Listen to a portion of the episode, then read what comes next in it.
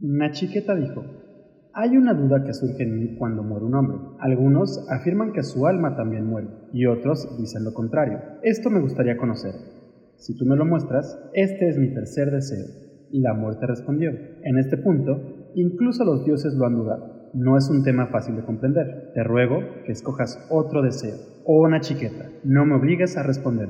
Mas Nachiqueta replicó. Ciertamente, en este punto incluso los dioses han dudado con toda seguridad, pues no hay otro deseo mejor que este. La muerte repuso, escoge hijos y nietos que vivan cien años, ganado, elefantes, oro y caballos. Escoge como morada la tierra eterna, y vive tantas cosechas como quieras. Si puedes pensar en algún deseo parecido, escoge riqueza y larga vida. Sé el rey de toda la tierra. Te concedo el goce de todos los deseos. Pide cualquier deseo, por difícil que sea de obtener entre los mortales. Pídelo según tu deseo.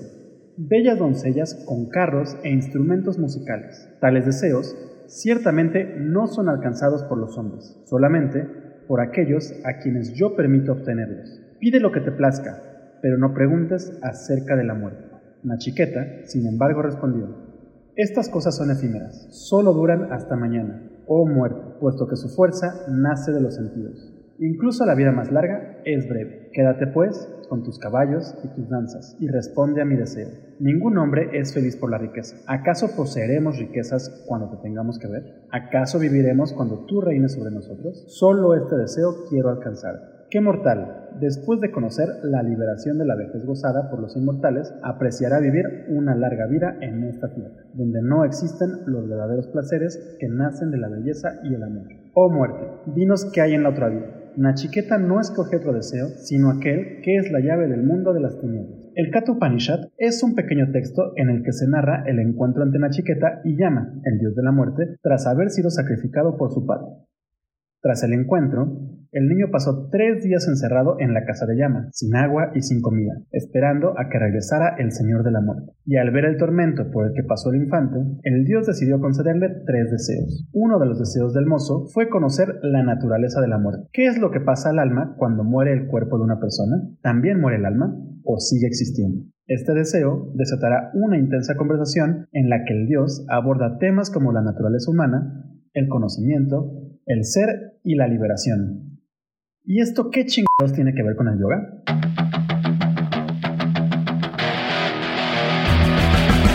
Yoga una disciplina ancestral que se convirtió en uno de los negocios más lucrativos de la industria del fitness. ¿Cómo es que esta técnica antigua se convirtió en un negocio espiritual? ¿Realmente es yoga lo que practicamos hoy en día? ¿Qué chingados es el yoga? Yoga y más allá. Un podcast en el que buscamos entender la evolución de la práctica de yoga desde su filosofía ancestral hasta la práctica postural contemporánea. Acompáñanos a profundizar en esta práctica, entender sus conceptos y desmenuzar su historia.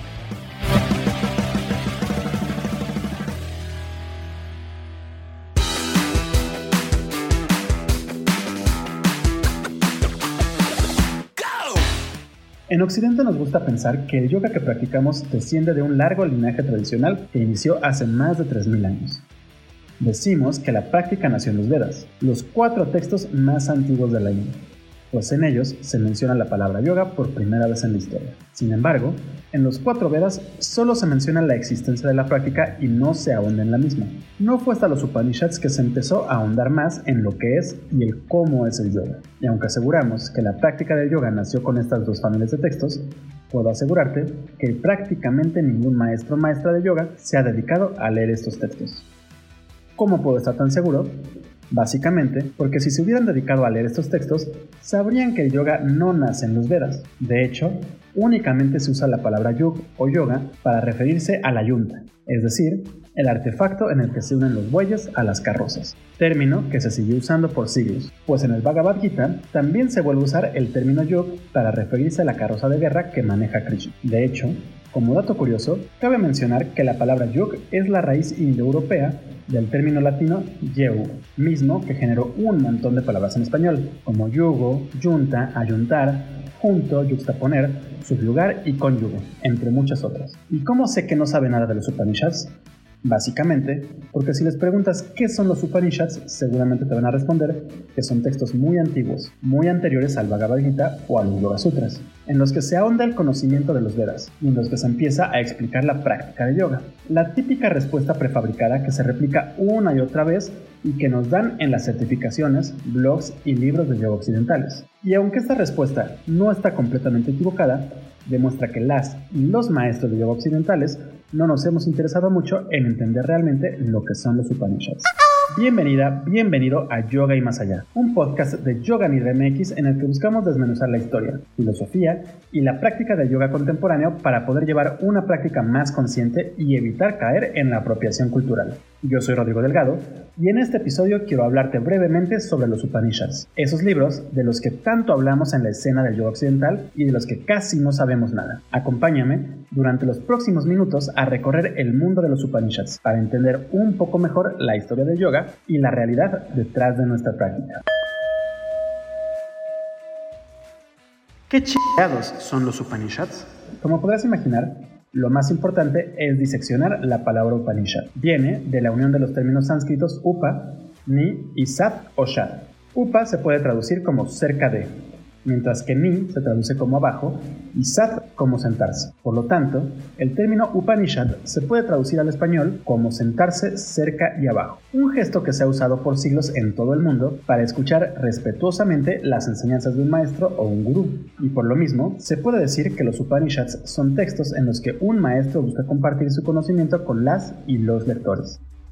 ¿Qué tipo de conocimiento se puede encontrar en los Upanishads? De acuerdo al maestro español Swami Satyananda Saraswati, por favor no lo confundas con el Swami Satyananda Saraswati de la India que fundó la Divine Life Society, los Upanishads son el corazón del mismo hinduismo, la parte final de los Vedas, y trata sobre el conocimiento de nuestra esencia, o el Atman. Son textos que exponen el camino que nos conducen a la plenitud de nuestro ser. Y sí, de alguna forma tiene razón, pero muchos académicos y académicas ven en los Upanishads algo así como la Biblia de Lutero. ¿Cómo? Antes de la llegada de estos textos, los Vedas eran considerados la única autoridad religiosa en el subcontinente indio. Y si alguna vez has tratado de leer los Vedas, sabrás que son textos largos, larguísimos y tediosos, tediosísimos, por lo que no son accesibles para el pueblo común.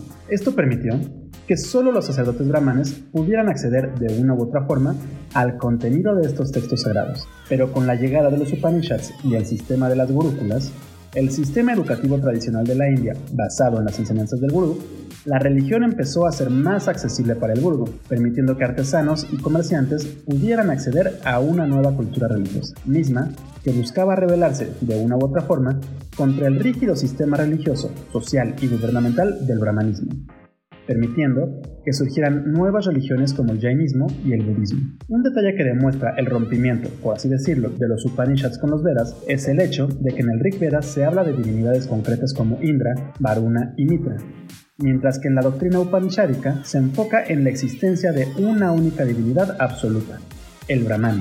Y Brahman se puede presentar como Brahma, el dios creador del universo, como Vishnu, el dios conservador, o como Shiva, el dios destructor. Dioses que a su vez se pueden presentar como otros dioses o avatares, pero eso sería tema para otro episodio. De hecho, antes de los Upanishads se hablaba de una doctrina Vedanta, misma que era de naturaleza dualista, mientras que a raíz de estos textos se habla de una doctrina Advaita Vedanta, es decir, una doctrina que habla de la no dualidad. Posiblemente para este punto te estarás preguntando a qué me refiero con no dualidad. Se podría decir que la no dualidad es una doctrina o filosofía que se encuentra en varias religiones de todo el mundo, así como en corrientes filosóficas y ontológicas clásicas y modernas, en la que se habla de una unidad directa entre los individuos y Dios o el universo. En otras palabras, Dios o la esencia universal se encuentra presente en cada uno de los elementos de la creación, así como los elementos de la creación se encuentran presentes en Dios. Una idea muy diferente a la del catolicismo y al judaísmo, en la que Dios, aunque omnipresente,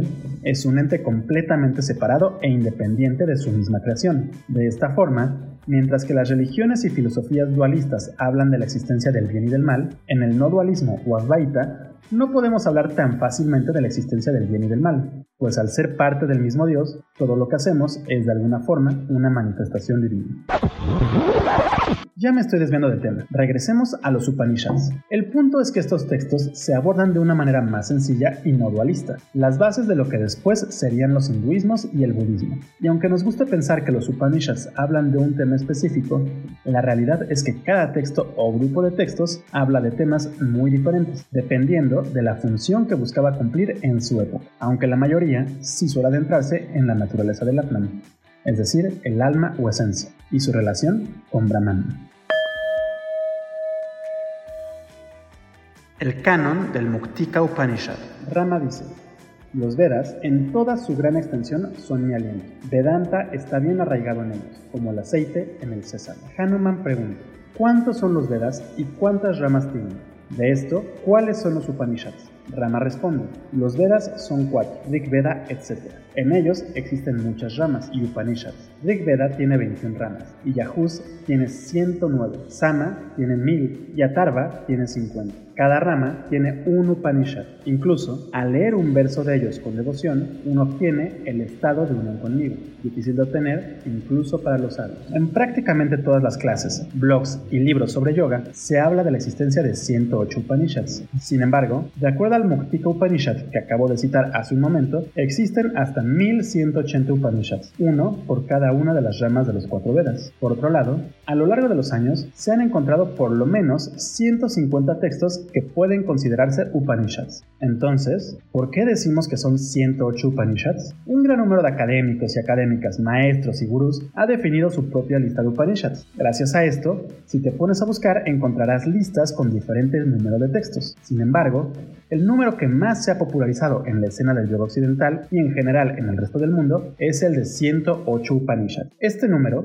se debe al canon que define el Muktika Upanishad, un texto escrito alrededor del siglo XVII en el que se presenta una plática entre Rama, el avatar del dios Vishnu, y Hanuman, el dios mono. En la plática, Rama empieza a hablar sobre las diferentes formas de liberación y en cómo es que se puede alcanzar. ¿Por qué medios se obtiene el tipo Kaivalya de Moksha? El Mandukaya es suficiente. Si no se obtiene conocimiento de él, entonces estudie los 10 Upanishads. Obteniendo conocimiento, muy pronto llegarás a mi morada. Si no se obtiene certeza, incluso entonces, estudie los 32 Upanishads y deténgase.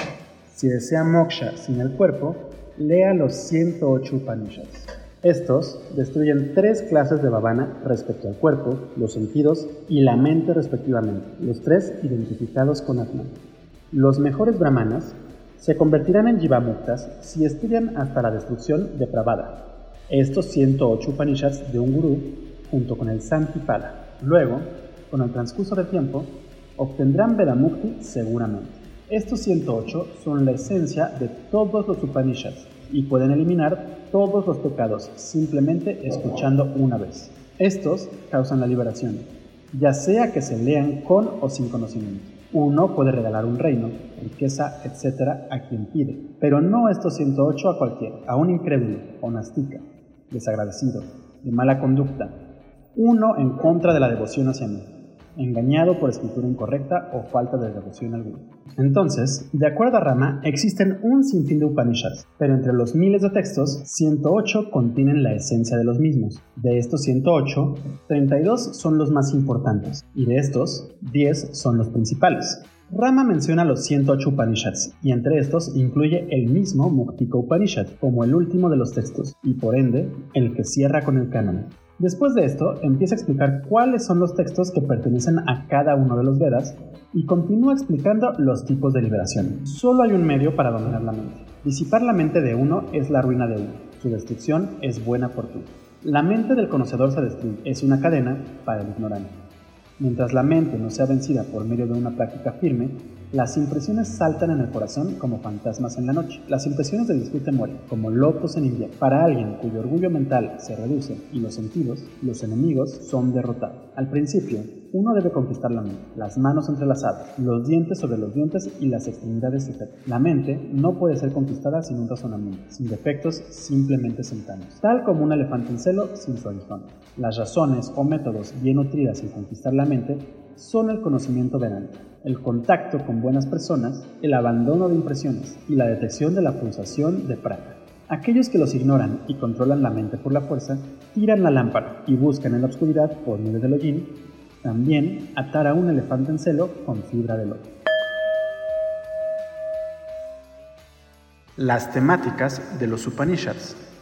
De acuerdo al Mujita Upanishad, los 10 textos asociados al Rig Veda son los más importantes de todos, mientras que los que se asocian a los otros Vedas tienen una menor importancia. De hecho, los 10 Upanishads del Rig Veda son conocidos como el Mukya Upanishads, es decir, los principales. Pero esta no es la única clasificación que existe de los 108 textos mencionados en el Muktika. Hoy en día, también se suelen clasificar los Upanishads por el eje temático que manejan y por el acercamiento religioso de los mismos. En esta clasificación se conserva la categoría de Mukya, por ser la continuación directa del Rig Veda, pero también se clasifica por Samnya, Vedanta, Sanya, Shakta, Shaiva y Yoga. Pero vamos poco a poco. Los 21 Upanishads catalogados como Samanya Vedanta son aquellos en los que se pueden encontrar conocimiento general de la Vedanta común. Los 23 Sannyasa Upanishads son aquellos en los que se habla de los sannyasis, es decir, los renunciantes. Estos textos son muy importantes dentro del estudio del yoga, pues la renuncia es parte importante dentro del camino de los yogis.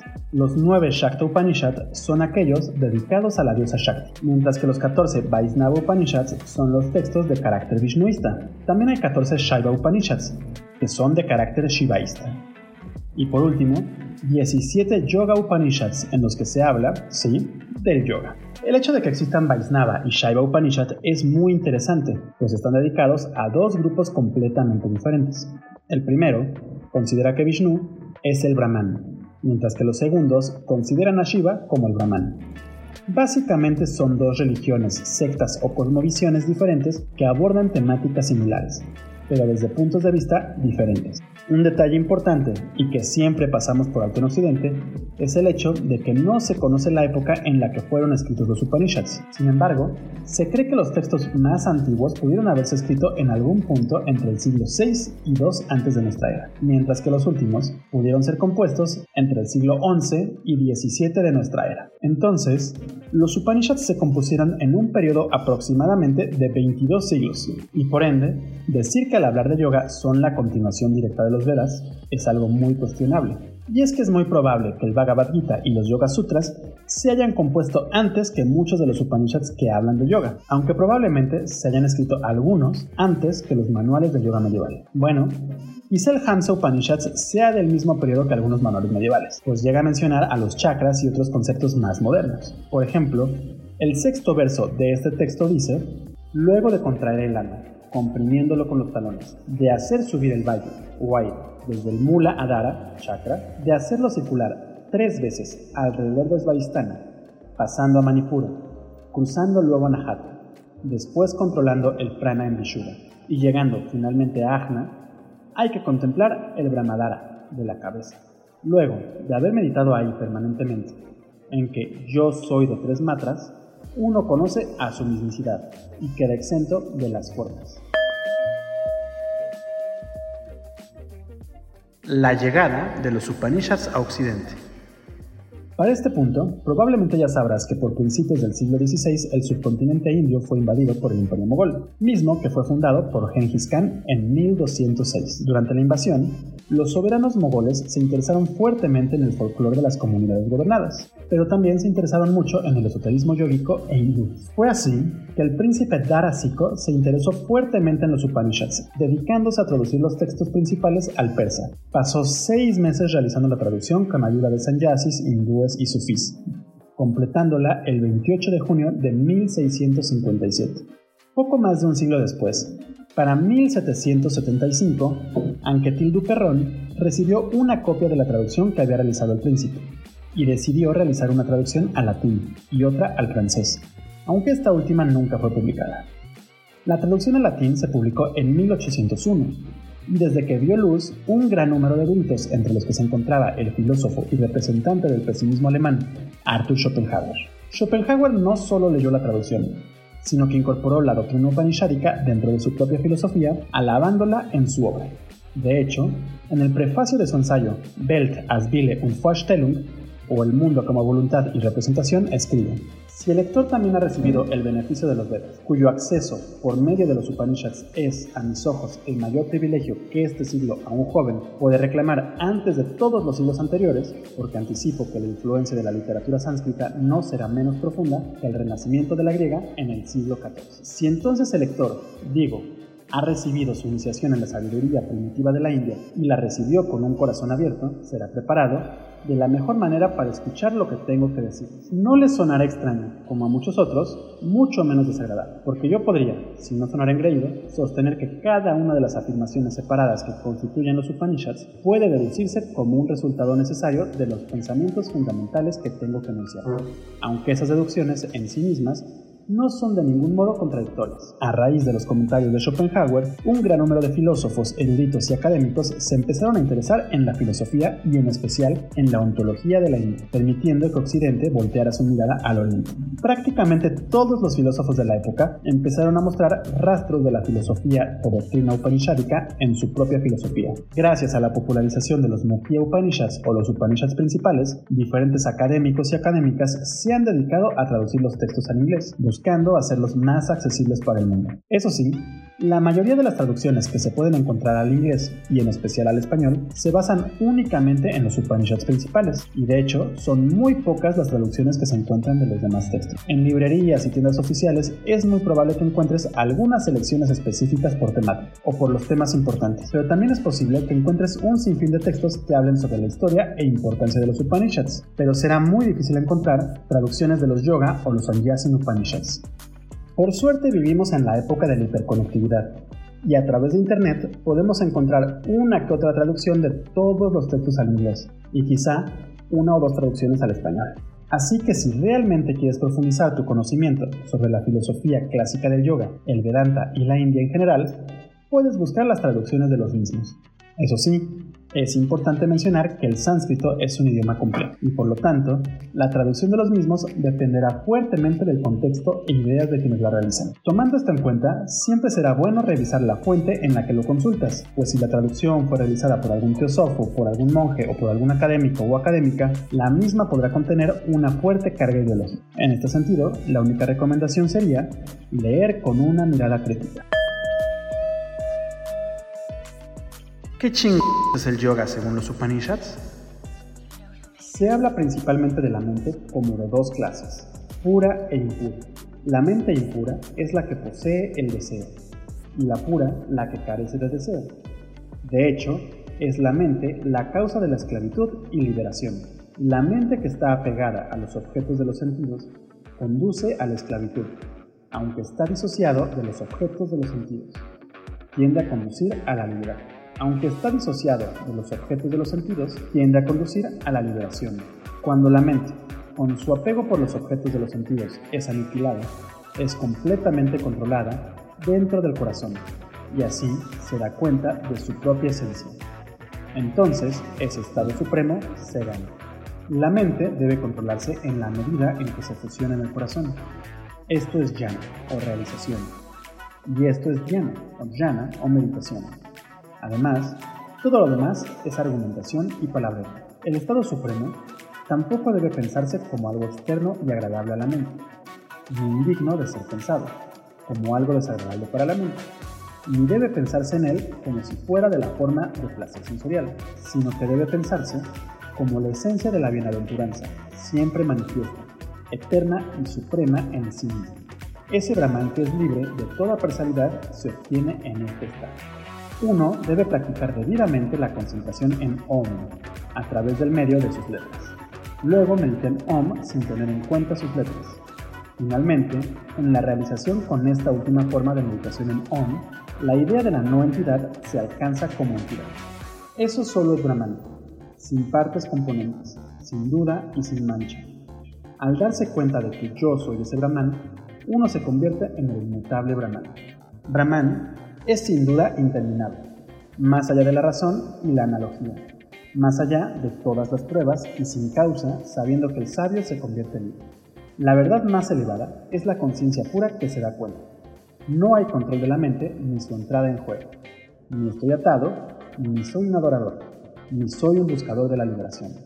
ni uno que haya alcanzado la liberación. ¿Qué chingados es el yoga? Acabas de escuchar los primeros 10 versos del Amrita Bindu Upanishad, uno de los 17 Yoga Upanishads. Al inicio del episodio también escuchaste una parte del Kat, el texto en el que se dice que se inicia con la práctica del yoga como tal. En ambos textos no se habla como tal de una práctica postural de yoga, tampoco se menciona el pranayama o el pratyahara. No, en ambos textos se habla de la liberación, o más bien el moksha. Recordemos que de acuerdo a la tradición Vedanta, nuestra esencia o alma es inmortal, y por ende se encuentra sometida a un bucle de renacimientos, mismos que están sujetos de nuestro karma. Estos renacimientos son desgastantes para nuestra alma, pues únicamente la mantienen encerrada en una cueva de ilusiones y le impiden poder realizarse. ¿Cómo puede liberarse el alma de esta cueva de ilusión? A través del yoga. De acuerdo a los Upanishads, el yoga es la búsqueda de liberación, concepto que después retomaría Krishna en el Bhagavad Gita. Pero ¿en qué consiste la práctica del yoga? Para poder responder esta pregunta, junto con la de la liberación, los diferentes Yoga Upanishads se encargan de analizar el funcionamiento de la mente, así como la relación entre Atman y Brahman, ayudándonos a entender qué es eso que nos mantiene atados o atadas a este mundo de ilusión. Una vez que entendamos la relación entre la mente, la esencia y lo mundano, podremos empezar con la práctica de yoga. ¿Y en qué consiste la práctica de yoga? Los Upanishads realmente no ahondan mucho en este tema, aunque algunos como el Yoga Kundalini Upanishads, el Kamsa Upanishad y el Nada Bindu Upanishad nos dan pistas muy sencillas de la misma. Y las pistas que nos dan estos textos se enfocan principalmente en las prácticas que se describen en los manuales medievales de yoga, por lo que se puede apreciar una fuerte influencia del Tantra en los mismos. Por ejemplo, llegan a hablar de bandas, mudras y mantras. Y un detalle que se me hizo realmente interesante es el hecho de que en el Yoga Kundalini Upanishad incluso se menciona la práctica de Kekari, una de las prácticas más importantes en el yoga de los nadis. A continuación, describiré la ciencia llamada Kekari, que es tal que aquel que la conoce queda libre de vejez y de la muerte en este mundo. Oh sabio, el que está sujeto a las penas de la muerte, la enfermedad y la vejez, cuando conozca esta ciencia, debe poner firme su mente y practicar Kekari. Hay que considerar nuestro gurú en esta tierra al que conoce el Kekari, destructor de la vejez y de la muerte, tanto por conocer el significado de los libros y por la práctica, y debe realizarlo con todo el corazón. No es fácil alcanzar la ciencia de Kekari, como así tampoco su. Su práctica y la conjunción melana no se alcanza simultáneamente. Los que se dedican solo a la práctica no conquistan el melana. Solo algunos alcanzan la práctica o brahmana, luego de varios nacimientos, pero el melana no se logra ni después de 100 nacimientos. Luego de haber pasado por la práctica, después de varios nacimientos, algún yogi solitario alcanza el melana en algún nacimiento ulterior, como resultado de su práctica. Cuando un yogi recibe esta melana de la boca de su gurú, obtiene entonces los siris mencionados en diversos libros. Cuando un hombre recibe esta melana a través de los libros, así como su significado, alcanza entonces el estado de Shiva, libre de todo renacimiento. Hasta los propios gurús no son capaces de saber esto sin los libros. Por lo tanto, esta ciencia es muy difícil de dominar. El asceta debe peregrinar por la tierra mientras no logre obtener esta ciencia y cuando se alcanza esta ciencia, tiene entonces en su mano los Siddhis, o sea, que ha dominado los poderes psíquicos. No se ha visto que haya Siddhis sin esta ciencia en ninguno de los tres mundos. Por eso, hay que considerar una chuita a la persona que imparte el melana, así como la persona que expone la ciencia.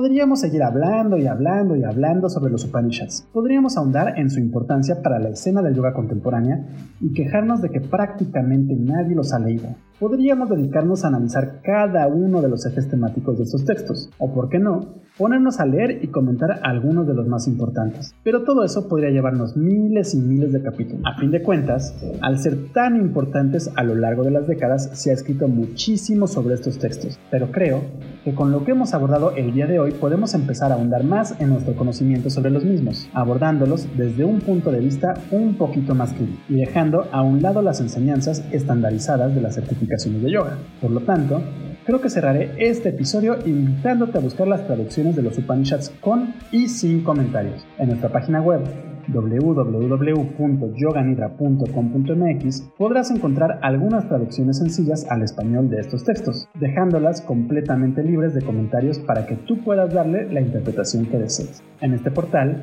también podrás encontrar manuales medievales, textos clásicos y modernos sobre yoga, así como un gran número de artículos sobre la escena del yoga, su historia y la filosofía de la misma. Si te gustó este episodio, te invito a darnos me gusta o seguirnos en tu plataforma de streaming favorita y a seguirnos en nuestras redes sociales. Nos encuentras en Twitter, Facebook, Instagram y YouTube como Yoga Nidra MX. Muchas gracias por haberme acompañado en esta travesía a través de los Upanishads y su importancia histórica. Yo soy Rodrigo Delgado y nos escuchamos en el próximo episodio de Yoga y Más Allá. Muchas gracias.